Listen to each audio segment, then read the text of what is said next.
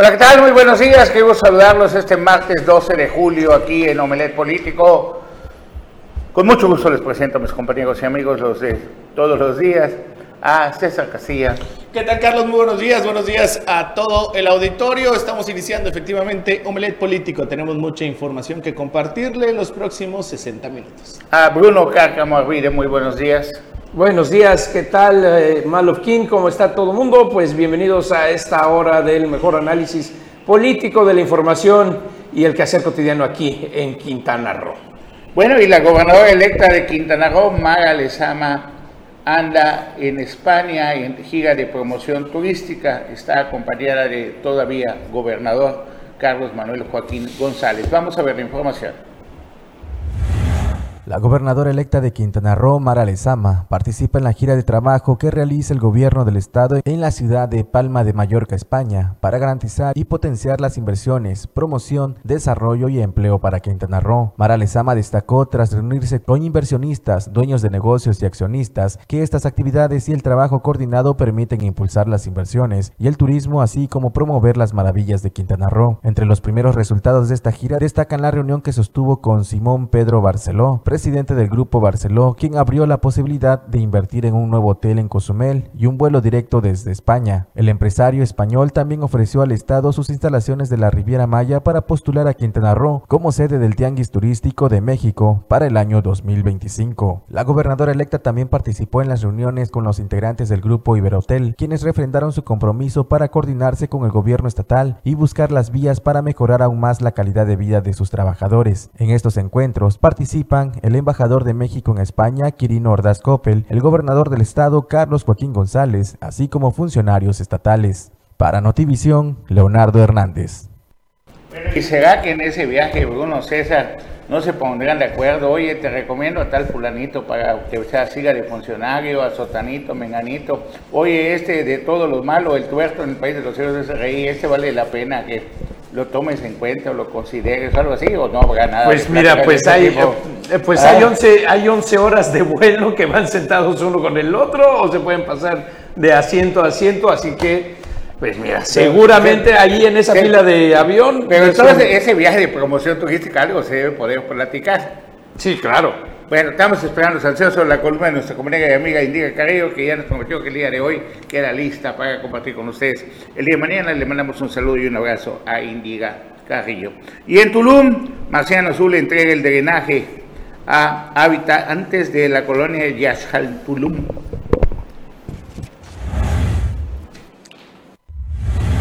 En tiempo informa, vecinos de la colonia Yash Tulum recibieron una nueva red de drenaje sanitario tras años de haber solicitado este servicio, sin haber recibido una respuesta por parte de la pasada administración. El presidente municipal de Tulum, Marciano Zulcamal, encabezó la entrega de esta obra al Comité de Vecinos de la Yash Tulum y que, una vez terminada, será administrada por la Comisión de Agua Potable y Alcantarillado. Trabajamos esta obra con un triple propósito. Uno, para poder brindarles el servicio que requieren. Dos, para cuidar nuestros mantos freáticos para que no sigamos contaminando. El drenaje es una manera de Y tres, no hacer obras y después volver a cortar y romper para estar metiendo líneas de agua potable y drenaje, expresó Zulcamal. Según la Dirección de Obras Públicas, en esta nueva red de drenaje se invirtió 4.478.834.22 pesos para el tendido de tubería, suministro de pozos de visitas y registros para 104 descargas domiciliarias. Durante el mismo evento, el alcalde anunció el anuncio de los trabajos para el equipamiento de medición en la red de agua potable de esa colonia. Pidió la colaboración de las y los vecinos para que apenas se termine esta obra, se conecten todos al drenaje y que eviten usar la fosa séptica para proteger el acuífero. En esta obra se invertirán 3.267.888.68 pesos y se prevé que sea terminada el 29 de agosto de 2022 en beneficio de 4.000 habitantes.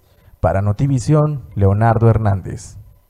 Y en solidaridad también suceden cosas y logran su cuarta certificación en playa. La cuarta playa. playa la cuarta playa con la Blue Flag, ¿no? Con la bandera azul. Blue Flag. Que significa playa limpia.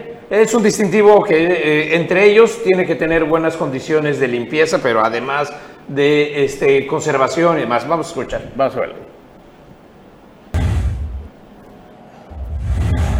El trabajo realizado por el gobierno municipal que encabeza Lili Campos tiene resultados. La certificación internacional de la cuarta playa Blue Flag de este destino turístico de clase mundial. Durante el informe semanal de este lunes, la presidenta municipal de Solidaridad explicó que al llegar a esta administración se estaba a punto de perder las tres certificaciones Blue Flag porque las playas estaban muy descuidadas. Pedimos prórroga y se nos dio la oportunidad avalada por el trabajo que emprendimos, porque les di la noticia que ahora no solo logramos rescatar su certificación, sino que ganamos una más, Playa Pelícanos, expresó Lili Campos. La titular de la Sofemat, María de Lourdes Vargas Ocampo, informó que para obtener esta cuarta certificación se llevó un proceso iniciado el año pasado, se acreditó la calidad del agua, de la arena y también se presentó un proyecto de una playa que incluya todos los servicios de un área certificada. Fueron 33 criterios que se calificaron. Tuvimos la grata noticia de ser considerados para esta cuarta playa, pero lo más importante es que nuestro expediente que entregamos no tuvo ninguna observación, explicó. Vargas Ocampo dio a conocer que se proyecta obtener dos certificados más para que todas las playas del municipio tengan esta distinción de calidad. Precisó que Playa Pelícano tendrá un área inclusiva sumándose a Punta Esmeralda para que las personas con discapacidad y o adultos mayores tengan facilidades y disfruten nuestras playas. Para Notivisión,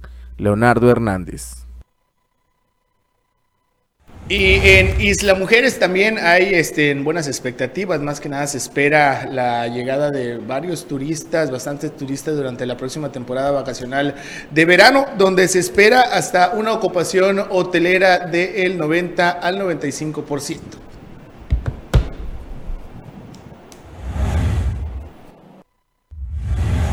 El director de Desarrollo Económico y Turismo de Isla Mujeres, José Castillo, afirmó que hay un gran optimismo para la temporada de verano, ya que la reactivación de este pueblo mágico ha marchado por buen camino ante las actividades de promoción que se han llevado a cabo tras participar en las ferias turísticas. Se indicó que de acuerdo con las reservaciones en los centros de hospedaje, ya se reporta entre un 90 y 95% para julio y agosto. Estamos eh, muy optimistas. Eh, la situación que ha presentado Isla Mujeres en estos últimos meses ha sido muy interesante puesto que todavía no empiezan las vacaciones oficialmente de julio y agosto y tenemos hoy una ocupación bastante fuerte tanto en la parte continental que es Costa Mujeres como es la parte de insular de Pueblo Mágico, ¿no? Eh, esto nos hace ser muy optimistas, como te digo, porque estamos convencidos que toda la labor que se ha hecho de limpieza de playas, que afortunadamente no tenemos muchos al caso, de la oportunidad que hemos estado teniendo de presentando a la isla, representando a Isla Mujeres, tanto zona insular como costa Mujeres, en los distintos escaparates de promoción que han habido, Fitur, Acapulco, Mérida, eh, la Feria de Anato en Colombia. Hemos mantenido una ocupación bastante buena para ser eh, lo que Isla Mujeres habitualmente tenía. Tenemos un promedio de 82% en la zona continental cercano al 89%, y estoy hablando ahorita de estas épocas, de que previos a, a, la temporada ya fuerte de julio y agosto. Eso nos hace ser optimistas porque las pláticas que he tenido yo con el sector hotelero tienen reservaciones para julio y agosto cercanas al 90, 90, entre un 90 a un 95%. Los buenos resultados que se han obtenido en el municipio les ha obligado a incrementar los servicios que han estado teniendo. Incluso registran un crecimiento en habitaciones, lo que ha posicionado a Isla Mujeres como uno de los destinos favoritos de los destinos nacionales e internacionales. Asimismo, se aseguró que este pueblo mágico ha logrado superar las cifras de 2019 y la ocupación hotelera de Cancún, por lo que mensualmente se reporta una buena derrama económica de aproximadamente 200 mil personas, así que es considerado como uno de los sitios bastante consolidado y fuerte ante los ojos del turismo norteamericano, colombiano y español. Entonces todo esto eh, nos hace te digo, eh, incrementar los servicios que hemos estado teniendo. Eh, hemos tenido un crecimiento también bastante fuerte en habitaciones y la Mujeres Pueblo Mágico tiene hoy cerca de 2.100 y lo que es Costa Mujeres estamos cercanas ya a las 10.000 habitaciones, cercanas, eh, pasando más o menos los 10.000 cuartos. En algunos meses incluso tenido una ocupación mucho más alta que lo que es Cancún. Hemos estado rebasando, pero rebasando con creces las cifras que tuvimos en el 2019, ¿no? Es, todo esto se vino para abajo y hoy por hoy insisto, con una derrama eh, que llega mensualmente a la isla de cerca de 200 mil personas, eh, ha hecho de Isla Mujeres un destino bastante consolidado, bastante fuerte ante los ojos del turismo norteamericano, el colombiano y el español, que hoy por hoy sabemos que todavía no se abre el, el turismo canadiense, hoy por hoy son los más fuertes que, que tenemos. Con imágenes de Manuel Sevilla, informó para Notivisión Cilia Fernández.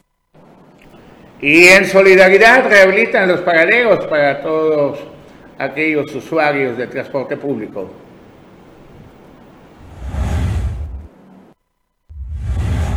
Acompañada de vecinas de Misión del Carmen y de Galaxia 2, la presidenta Lili Campos supervisó la rehabilitación del paradero de transporte público ubicado en la avenida Colosio entre Misión del Carmen y la avenida 115. La presidenta de Solidaridad explicó que ese trabajo se realiza con el programa Una obra por día en respuesta a las necesidades de los usuarios del transporte público, así de trabajadores que usan el servicio del personal hotelero. Lili Campos señaló que el paradero fue rediseñado para proteger a los usuarios de las inclemencias del tiempo. Se colocará una carpeta asfáltica en el lado lateral derecho, resistente al paso constante de unidades, del transporte público y del transporte de personal, y contará con iluminación para mayor seguridad. Este paradero, junto a los ubicados en la 28 de julio entre las calles Tulum y Cobá, y el de la CTM entre Chemuyil y 115, son parte de un primer paquete en el que se invierten más de 2.400.000 pesos, contratado por la Secretaría de Infraestructura y Obras Públicas. La presidenta municipal atendió y escuchó a las vecinas que les hicieron notar la falta del transporte público después de las 20 horas de señalamiento para que los automovilistas respeten el paso peatonal y la falta de alumbrado público en la avenida Misión del Carmen. Las solicitudes fueron canalizadas a las direcciones de participación ciudadana y servicios públicos para su atención.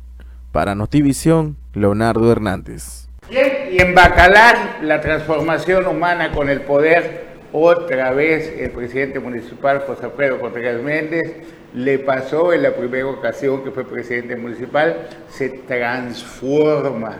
De esa persona súper amable, servicial, atenta, modesto, humilde, con, ganas de, hacer amigos, que siempre ha sido Chepe, nada más tiene poder y tiene una transformación, de cuenta que es lo como que le hacen un exorcismo a Chepe. Y ayer dio muestras de su intolerancia, de su soberbia con la síndico municipal Vanessa Piña, quien le quiere retirar sus derechos como síndico porque no le ha firmado los estados financieros. Vamos a ver primero la información con nuestro compañero y amigo Jimmy Palomo.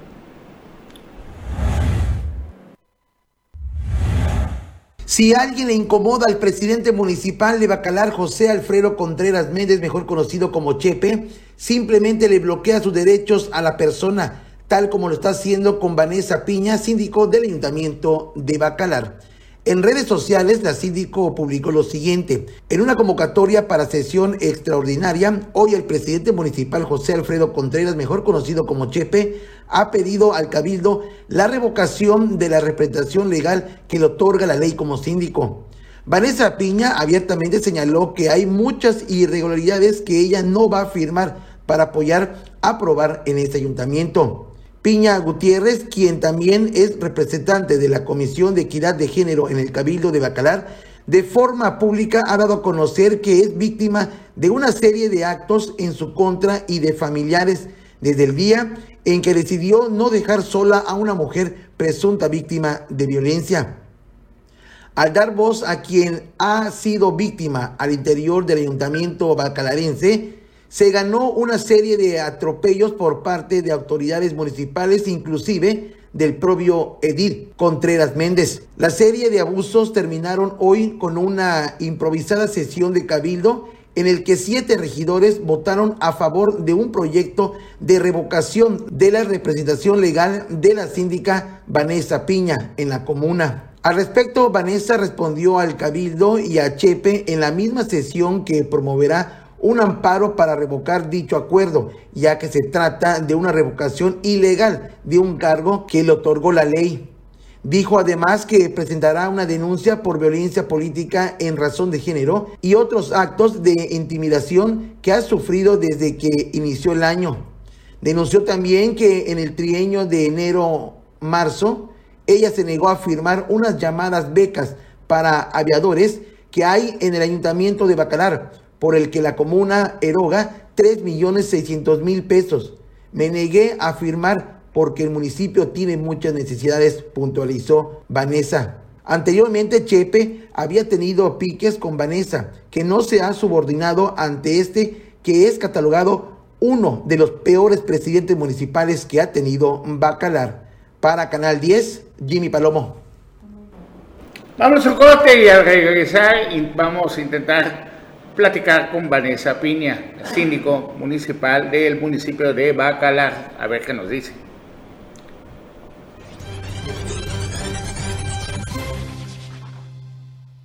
Qué emoción saludar ese día al profesor Anuar Moguel ¿Qué tal? Buenos días, Carlos, César, Bruno. Buenos días a todo el público de Melet. Felicidades a todos los abogados en su día. Día del abogado hoy. Bueno, pues vamos a hacer la llamada con la síndico municipal, la licenciada Vanessa Piña, en ese instante.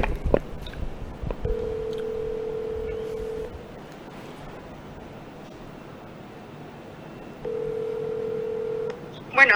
Hola, ¿qué tal? Muy buenos días, licenciada síndica del municipio de Bacalar, Vanessa Piña. Gutiérrez, muchísimo gusto saludarla. Mucho gusto, Carlos. Muchas gracias por, por el espacio en tu, para tu auditorio. Ahora sí que fuiste el escándalo y la noticia así, después de lo de Biden y López Obrador, tú fuiste la noticia más fuerte que se dio en Quintana Roo. Y bueno, y la gira de por España igual. ¿Qué fue lo que pasó ayer en el Cabildo, ahí en Bacalar, Vanessa?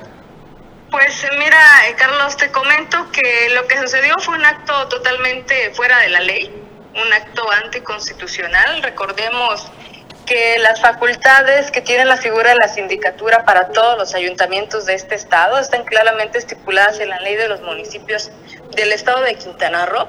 Y el día de ayer, en una sesión extraordinaria, eh, yo estoy pues justamente ahora trabajando con mi abogada para pues hacer las observaciones sobre este procedimiento incorrecto. En esta sesión que se convocó se eh, pasó como punto para votación del orden del día la revocación de la representación legal que tengo como síndica municipal de este ayuntamiento. ¿Se puede hacer eso? Totalmente, no, repito, un acto totalmente fuera de la ley y estoy ya trabajando eh, en el amparo que corresponda, pues bueno, para, para recurrir a esas herramientas jurídicas que le hagan ver al cabildo y al presidente municipal el error en el que incurrieron el día de ayer. ¿Qué fue lo que pasó? Comenzaron a siete regidores afines al presidente municipal José Alfredo Contreras Méndez y votaron a, favor de que te quiten tus derechos como síndico, ¿no? Pues bueno, llegamos el día de ayer a las 9 de la mañana, que esa era eh, la hora fijada para la convocatoria del precabildo. Eh, pues en ese, en, esa misma, en ese mismo precabildeo, la Contralora Municipal nos turna una carpeta que contenía pues una serie de eh, argumentos que ellos habían pues ya por ahí trabajado, en la que pues hacían referencia a una negativa de mi parte para llevar a cabo las firmas pues en ese mismo momento la situación se dio bastante normal, no hubo ningún, este, parecía que ya mis demás compañeros regidores sabían del tema, en ese momento empezaron a, comentarlo y, este, pues bueno, que tenían que, nombrar a otra persona y en un transcurso de una hora ya, ya habían estado todos de acuerdo en que era eh, importante la revocación de mi representación legal y habían definido a la persona que estaría sustituyéndome a las 10 de la mañana. En el tema de representación legal, recalco, porque no eh, hay quienes están mencionando que fue una revocación de la figura de la sindicatura, no, me han quitado, eh, y lo pongo entre comillas, me han quitado eh, la representación legal, que es una de las facultades que tiene la sindicatura, pero yo sigo siendo la síndica municipal. ¿De, qué te acusan? ¿Te acusan de no firmar los estados financieros, algo así leí, pero qué mejor tú para que nos expliques qué es lo que pasó. En el caso de, eh, bueno, la representación legal atiende, pues vaya todos los documentos jurídicos que, que lleguen al ayuntamiento, desde demandas laborales, por ejemplo, ¿no? Un, un este, un empleado o una empleada que ha sido despedida, pues normalmente recurre a, las demandas y pues bueno, desde la sindicatura se dan las contestaciones y el seguimiento normativo, entre, entre otros tantos temas. Recae única y exclusivamente en la síndica municipal atender estos asuntos. Cierto es que me los han estado turnando, pero también cierto es, como lo expresé en la misma sesión de Cabildo, que yo he solicitado el personal técnico que me permita analizar si esas demandas que me conforman la administración municipal cumplen plenamente con la, normatividad eh, la normatividad requerida. Esto es importante, eh, don Carlos, porque pues yo soy una persona, una servidora pública responsable y no voy a firmar a ciegas como lo expresé ayer. Por eso es importante tener el personal técnico para llevar a cabo esas funciones. Yo me encuentro eh, simplemente en la sindicatura con expedientes que me llegan y me dicen es urgente la firma, urge turnarlo al tribunal, urge turnarlo al juzgado, urge turnarlo, pero desconozco si lo que me están presentando en esos documentos pues cumplen eh, realmente con la normatividad requerida, ¿no? Mi, mi, firma implica una responsabilidad, es decir, yo no voy a firmar algo a ciegas sin saber si estoy incurriendo en irregularidades. Sobre los desarrollos nuevos que vienen para Bacalar, que está creciendo de manera impresionante, Bacalar como destino turístico, ¿tú, ¿tú tienes información de las autorizaciones a esos desarrollos? No, el tema de desarrollo urbano eh, justamente es la unidad administrativa que se encarga, pues bueno, de dar seguimiento a esa planeación ordenada que, que imperantemente debe tener Bacalar. ¿Habría alguna denuncia sobre violencia de género político?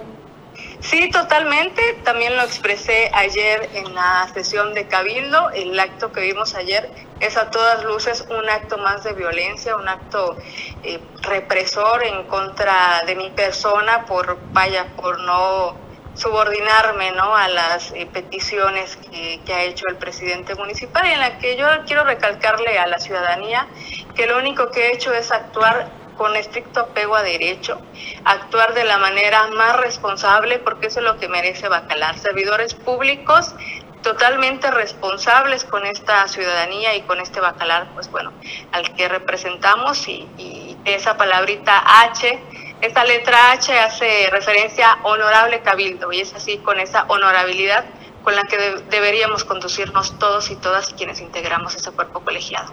¿Algo más que quieras compartir con nosotros aquí en Omelet Político de Canal 10?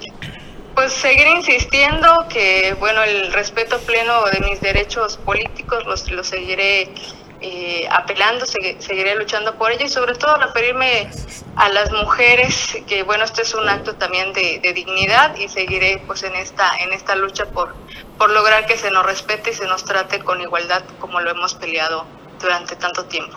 Te agradecemos muchísimo que nos hayas tomado esta llamada. Muchísimas gracias. Estamos a tus órdenes y le daremos seguimiento con mucho gusto a este caso hasta donde llegue. Muchas gracias, les agradezco la atención. Que tengas buen día. Gracias. Buen día.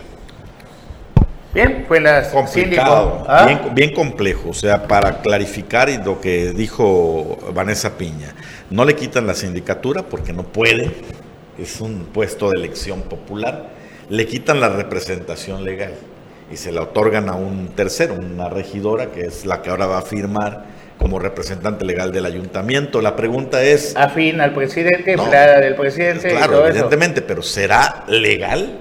Esto pues por eso se va a pagar y por eso también vienen denuncias de violencia política de género. y lo que, puede generar, porque si le dan razón a Vanessa Piña por este tema, pueden, suspender sus derechos. Pueden llevar hasta juicio político al presidente municipal. Y adiós reelección, señor presidente. Ese es otro punto. De por sí ya estaba difícil, ¿no? Porque Morena viene como aplanadora. Aunque él, él, él, él trabajó para, Una cosa es que trabajes para ello y otra cosa es que te O sea, trabajo para ti, pero me perdonas la vida. O sea, no me metes a la cárcel, me puedo llevar lo que yo quiera, ¿no? Eso es una posibilidad. Y otra la reelección es otra cosa. La reelección es algo. Es un pedazo de paseo más grande. Vamos a poner el ejemplo, lo hemos platicado estos días a nivel nacional. Enrique Peña Nieto no trabajó para Andrés Manuel López Obrador y le dejaron de todas maneras mantener su feudo en el Estado de México. No, porque una cosa es una cosa y la otra es la. o sea, negociaron con él su libertad y que sea no, y en el momento Y en el momento el Estado de México. Ok, ahí te toca por un rato, pero la próxima Pero Ya es que el estoy en Estado el de poder. México Y además, además además que nos la el- larga fila de Morena para estar en Bacalar. Pe- Pero es que nos dejen el Estado de México una semana, Bruno, con las quintas y los mangos, con eso nos da. ¿Ah? Nosotros no necesitamos mucho para vivir. Bueno, mis compañeros y amigos de las noticias de Tulum tuvo la oportunidad de entrevistar al director de Obras Públicas, al señor Efraín Llama, que es el director de Obras Públicas de Tulum. Ellos son Elías Pinera, Modesto Pinera, Roxana Pinera, de las noticias de Tulum. Les mando un saludo desde aquí de Omelet Político y vamos a ver esa entrevista que hicieron mis compañeros y amigos. Sabemos que estamos en una de las colonias grandes acá de Tulum. Platícanos eh, del banderazo, del inicio de obra este día lunes. El banderazo de inicio de obra es por la terminación de la obra de agua potable que se hizo en la administración pasada y ahorita este, la estamos retomando para concluirla y así poder este, dotar de servicio a la colonia. Director, ¿cuántas personas van a ser beneficiadas en este caso y en esta colonia? Son más de 3.000 personas beneficiadas. Eh, en total son 600 este, tomas domiciliarias que se están atendiendo aquí en la colonia. ¿La obra que ha arrancado ya se termina en sí en esa colonia o, hace, o falta por hacer más? Eh, en tema de agua potable ya con eso cerramos. Y sobre el drenaje. El drenaje le falta una segunda etapa, o tal vez una tercera, depende, como dijo el presidente, depende de, de los recursos. De la Háblanos de los, de, de- lo que se invirtió en esta colonia. Pues hasta ahorita se ha invertido en drenaje más de 3 millones de pesos, más otros 3 millones de fracción de, de agua potable. Oye, este, ¿cuántas personas quedan todavía sin servicio de agua? ¿O ya todas tienen servicio? Ya con esto ya todas van a tener. Bien. Eh, sabemos que tú estuviste haciendo otra obra a- allá en el municipio, cerca del ayuntamiento. Platícanos de esa otra obra. Esa es una obra de peatonalización. Se va a terminar de, el mismo tema que hay del Palacio hasta Scotiabank. Entonces se va a hacer el mismo tema del otro lado. Este, ¿Qué te iba a decir? Eh, ¿De cuánto sale la inversión? 3 millones 300 mil pesos. ¿Esa obra cuándo tiene que estar terminada? Su plazo de ejecución es de 90 días. 90 días. 90 días por la intención en hacerlo en tiempo. Oye, sabemos que ahorita eh, el presidente ha estado dando inicio de banderazos. ¿Hay por hacer todavía más obras? Por supuesto que sí. Quieren más todavía. ¿En esta semana o en la próxima? En la próxima. Este, ¿Y qué de la zona Maya? Precisamente por ahí vamos a estar en la próxima semana. ¿Qué parte más o menos? Toda la zona Maya. La zona Maya. Toda la zona Maya. ¿Qué es lo que se está haciendo? Eh, pavimentación básicamente. ¿Alumbrado? Eh, ahor- ahorita no, hasta el otro año. ¿Está bien el alumbrado? Estamos trabajando también en ampliaciones de alumbrado y de red. ¿Algo más que nos quieras agregar sobre tu trabajo? Pues nada, estamos aquí con todo y un saludo para todos. Ok, muchas gracias, director. Si no molesta tu nombre. Carlos Efraín, llamamos. Bueno, hay, hay funcionarios así serios, muy, muy serios, ¿no? Y, y acá el señor Efraín este, Moguel. Bueno, tenemos también otro, más información. Así es, eh, Carlos eh, Anuar, Bruno, y aquí en, en, en Otompe Blanco ya se están haciendo los trabajos para cobrar la limpieza de algunos terrenos baldíos que hay aquí en toda la capital. Eh, pude platicar con el tesorero del Ayuntamiento de Otompe Blanco, Miguel Cheluja Martínez, quien dijo que pudieran cobrar hasta más de 20 mil pesos por cada uno de los terrenos que pues han detectado. Hasta el momento van 150 terrenos baldíos que se han detectado aquí en Otompe Blanco Ah, y pues, desde el día de Creo ayer. que solo pasa por el bulevar el señor Pero solo, Por solo por, por el área de Barrio Bravo. Ah, bueno. Ajá, solo No, por- que nos vamos contando si quiere, señor tesorero. Vamos a, a ver la información. Sanciones que sobrepasan los 20 mil pesos serán aplicadas a los propietarios de terrenos baldíos que hagan caso omiso al exhorto jurídico emitido por el Ayuntamiento de Otompe Blanco. Miguel Cheluja Martínez, tesorero municipal, explicó que a partir de este lunes 11 de julio se enviarán 150 notificaciones a dueños de terrenos emontados que representan varios problemas a la comunidad. Contarán con un plazo de 10 días para realizar la limpieza. De lo contrario, la autoridad hará la labor donde se aplicarán las sanciones económicas. a invitar a la gente de manera formal y con esta invitación se da por inicio este, en jurídicamente el procedimiento de cobro. Obviamente es una invitación que va a tener una vigencia de 10 días, donde les decimos prácticamente, oye, tú que eres el dueño de tal terreno ubicado en tal dirección, haznos el favor de limpiarlo, tienes 10 días. Y si no, pues empezaremos ahora sí con el, con el trámite jurídico de, de poder este, cobrarlo, limpiarlos. Obviamente tenemos que notificarlos. Si no los encontramos en sus domicilios, pues será por estrados como marca la ley. Y, los, este, y entonces el, el, cobro tiene, el cobro es ley de Hacienda marca que mínimo son 48 pesos con 11 centavos por metro cuadrado. Entonces échale números más o menos un, un, un terrenito ahí de 100 metros cuadrados, pues son 5 mil pesos para cerrar el número, ¿no? Más una multa, porque te lo, te lo vamos a cobrar, te lo vamos a hacer nosotros y, porque tú como ciudadano tienes la obligación de mantener limpio tu terreno, ¿no? Y esa multa, la mínima, son 16 mil pesos. Aseguró que no habrá distinción y la ley se aplicará de forma pareja para todos, ya que estos 150 predios baldíos afectan a la población, pues generan problemas de inseguridad, salud pública y dan una mala imagen a la ciudad. A requerir al que tengamos que requerir, este, no tenemos ningún compromiso con nadie y la ley es pareja para todos, ¿no? Y al final el terreno de un influyente o de un no influyente, como, como definiste, es un, ter un terreno sucio, afecta a una comunidad en general, ¿no? Esa es la realidad. Y aquí no estamos para individualidad, estamos para bienes comunitarios. Evite las sanciones, a nadie le gusta que los que los sancionen, pero bueno, este, entonces sean responsables y limpien sus predios, ¿no?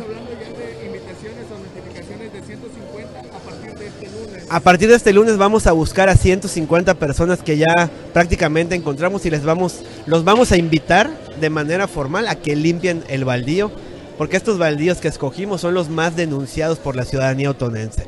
Dijo que en caso de reincidencia la multa puede duplicarse, por lo que invitó a los propietarios que serán notificados a proceder con la limpieza, ya que el objetivo no es recaudatorio, sino de solucionar un problema comunitario. Para Notivisión, César Castilla. Ay, señor tesorero, eso que usted acaba de declarar, en cada administración lo vengo oyendo desde que estaba yo chavito. ¿Y sabe qué? Los influyentes diputados, senadores, gobernadores, que son los que más terreno tienen, el montado se la... Pe... Bueno, no les hacen nada. Vámonos a un corte, regresamos aquí en Omelet Político.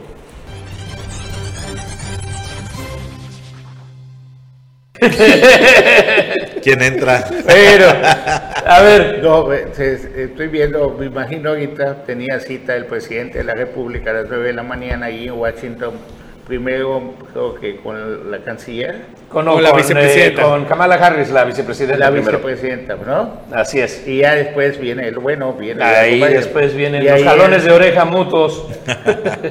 Más de un lado que del Más otro. de un lado que del otro, sí. Pero depende qué jalones de oreja, porque hay unos que son muy pornográficos. Bueno, el caso es de que, a ver cómo se van a entender, a ver si también hacen pues el precalbildeo antes de salir en público, ¿no? Ven Así acá, Andrés, vamos a hablar a solas un ratito. Vamos a poner las cosas de hoy y ya después salimos a reírnos los dos. Ahora, hay, un tema, hay un tema bien interesante porque de los que se van a tratar ahí en, la, en, en esta reunión bilater- bilateral, porque ese sí nos pega a usted y a mí, sí, directamente, así. Lo que tratan ahí nos pega hasta acá y es el tema de la inflación. Ya viste que está cañoncísimo, ¿no? Ya va a subir Sí. el kilo de tortilla Sí, a 25 pesos el kilo.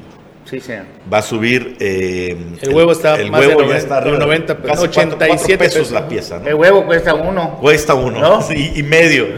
Uno y medio. Ajá. La mitad del otro. Tres pesos dicen. cada uno. Y bueno, cada un vez huevo por un huevo. está más pesado el, el tema de, de la inflación.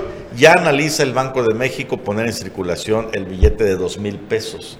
Lo que para muchos expertos en el tema dicen, uy, es Es el retroceso de la inflación al Sí, no, pues viene, la- viene una devaluación, más bien ya está devaluado el peso. Hay un estudio que dice que los- el billete más grande que tenemos ahorita, el de mil pesos, en el 2012 l- compras lo mismo que compras con 440 pesos. No, si tú ves la- las copas del súper ya sales nada más con tu bolsita, antes tu carrito lleno que hasta, hasta abajo ponían Terrible, las cosas. terrible. Ahorita ya, Entonces, imagínate, en el 2012 440 pesos te alcanzaba para lo mismo que hoy te alcanzan mil pesos. Hemos perdido más, del, más o menos el 60% del poder adquisitivo. ¿Y cuánto ha subido el salario en esa misma en ese mismo periodo? 10, 30%. eh, pero nos vamos con la pinta que nos están regalando dinero y que los programas sociales Ah, y que todo bueno, eso, sí. y eso tiene que pero, pero ahí está el tema. El asunto inflacionario sí es mundial. También, también hay que decirlo, no es un tema privativo de México.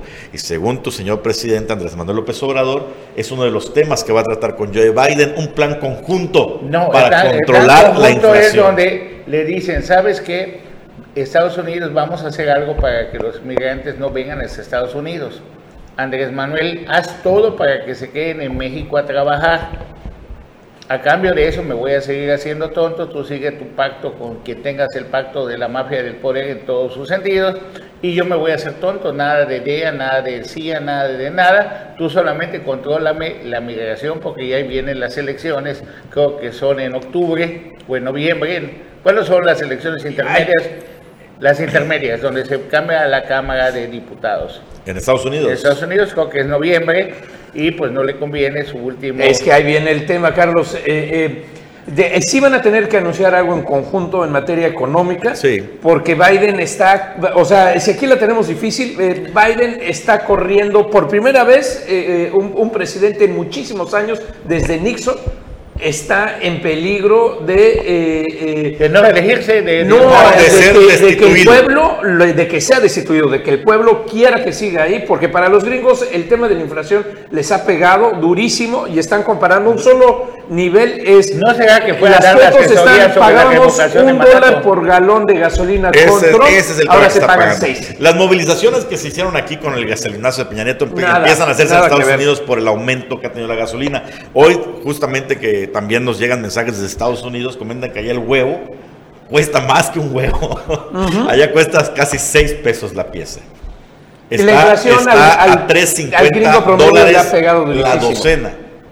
La docena de huevos. Entonces, está súper caro todo en el mundo, pero allá sí está generando ya reacciones sociales. Realmente, eh, la sociedad americana es un poquito más activa o mucho más activa que la mexicana. Bueno, y hoy se van a mamar los, digo, perdón, hoy, van a festejar los abogados. De llegar un mensaje. Pero espérate, antes, veamos los videos tantito de cómo lo recibieron ayer a López Obrador, porque está interesante, para que veas que este tema de la 4T anda por todos lados.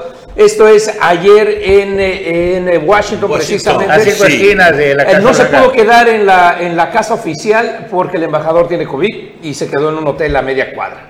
Y esto es desde abajo, a ver si tenemos audio.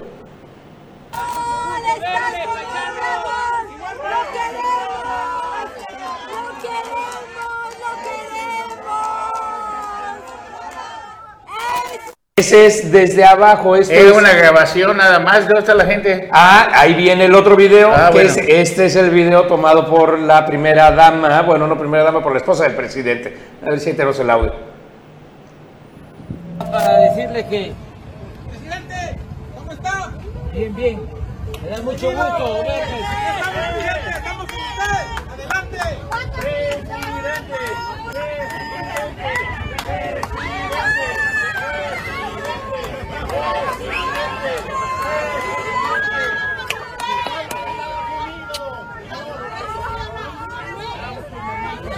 Da mucho gusto verles, paisanos.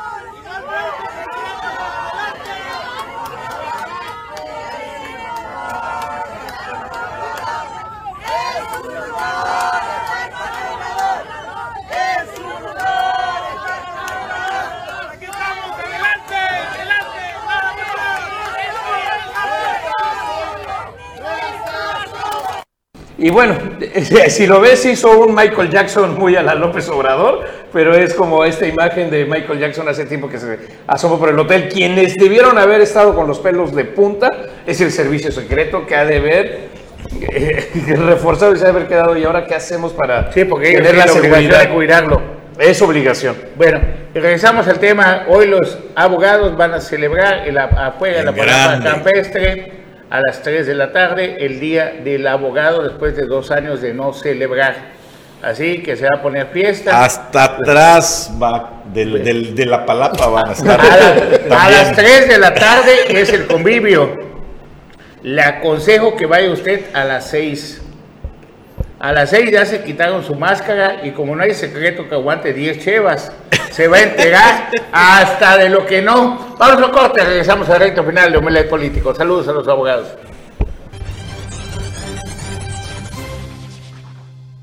Bien, pues ya estamos en la recta final de Omelet Político. Anuar Moguel. ¿Me puedes, por favor, tú que tienes más información que yo y te levantas más Jamás, mano que yo y todo eso, ¿me puedes explicar qué hace el señor gobernador y la gobernadora electa en España? Porque todavía hay gente que estaba pensando que iba a haber una sana distancia entre los dos y hoy en día pues dicen, ¿saben qué? Va a haber, pues hay una excelente relación. el gobernador, relación. además, el gobernador lo- es muy probable que se, sea parte del gabinete de Andrés Manuel López Obrador en el área turística. Puede ser el próximo secretario de Turismo o el subsecretario de Turismo y pues tendría su oficina en el centro de convención. Ojalá que no sea secretario de turismo. Y no lo digo por el señor gobernador, al que le deseo pues, que le vaya bien. Mañana le ir contigo, así que Tengo una apuesta con Julián Santi Esteban desde hace como cuatro años donde le dije que jamás iba a pasar eso y no quiero pagar. No. Un saludo a Julián que, que se reponga. Sí, por favor. eh, A ver si no. No piense mal, tiene COVID, así, te tranquilo, tranquilo, tranquilo.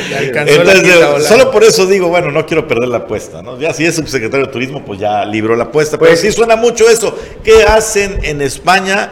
Es una gira de trabajo eh, del gobierno de Quintana Roo. Esta fue pactada o programada por el gobierno del estado eh, y por el secretario de Turismo Bernardo Cueta y el gobernador Carlos Joaquín, pues le hizo la invitación a Mara Lezama, así como que cordialmente te invito. Evidentemente yo creo que pues, gastos pagados y todo, ¿no? Para la gobernadora Pero, electa. pero esto no, es- no, no, no necesita gastos pagados, la verdad. No, no, claro que no, pero lo que voy es que fue una invitación. Oye, ¿quieres ir a la gira? A ver, ¿dónde te pones de acuerdo más? Imagínate cuántas horas de vuelo. Y en España ya con las tapas y todo Una eso. paellita. Un vinito, ¿sabes qué? Vamos a ¿Qué, qué- poner- qué será lo típico en Palma de Mallorca? ¿Ah? ¿Qué será lo típico en Palma de Mallorca? No tengo la menor idea, la verdad no he llegado hasta ahí. Bueno, pero un Rioja de ley. Paella, paella. Un Tito Rioja de ley. Jamón serrano, ¿no? Algo así. bueno, el caso es de que, a ver, fíjate que fulanito, pues es el puerto en el país de los ciegos, de todo el gabinete que ha sido un desastre total. A Roselena no, a la mía no, a Ortiz Jasso no, al El Pozo de Gal no, a Gerardo Morán no. Pero ¿sabes qué? Hay uno que otro que ha hecho su lucha y todo, valía la pena darle otra oportunidad. Votarán diciendo, bueno, ¿y quién va a ir a la Junta de Gobierno? Del Congreso del Estado.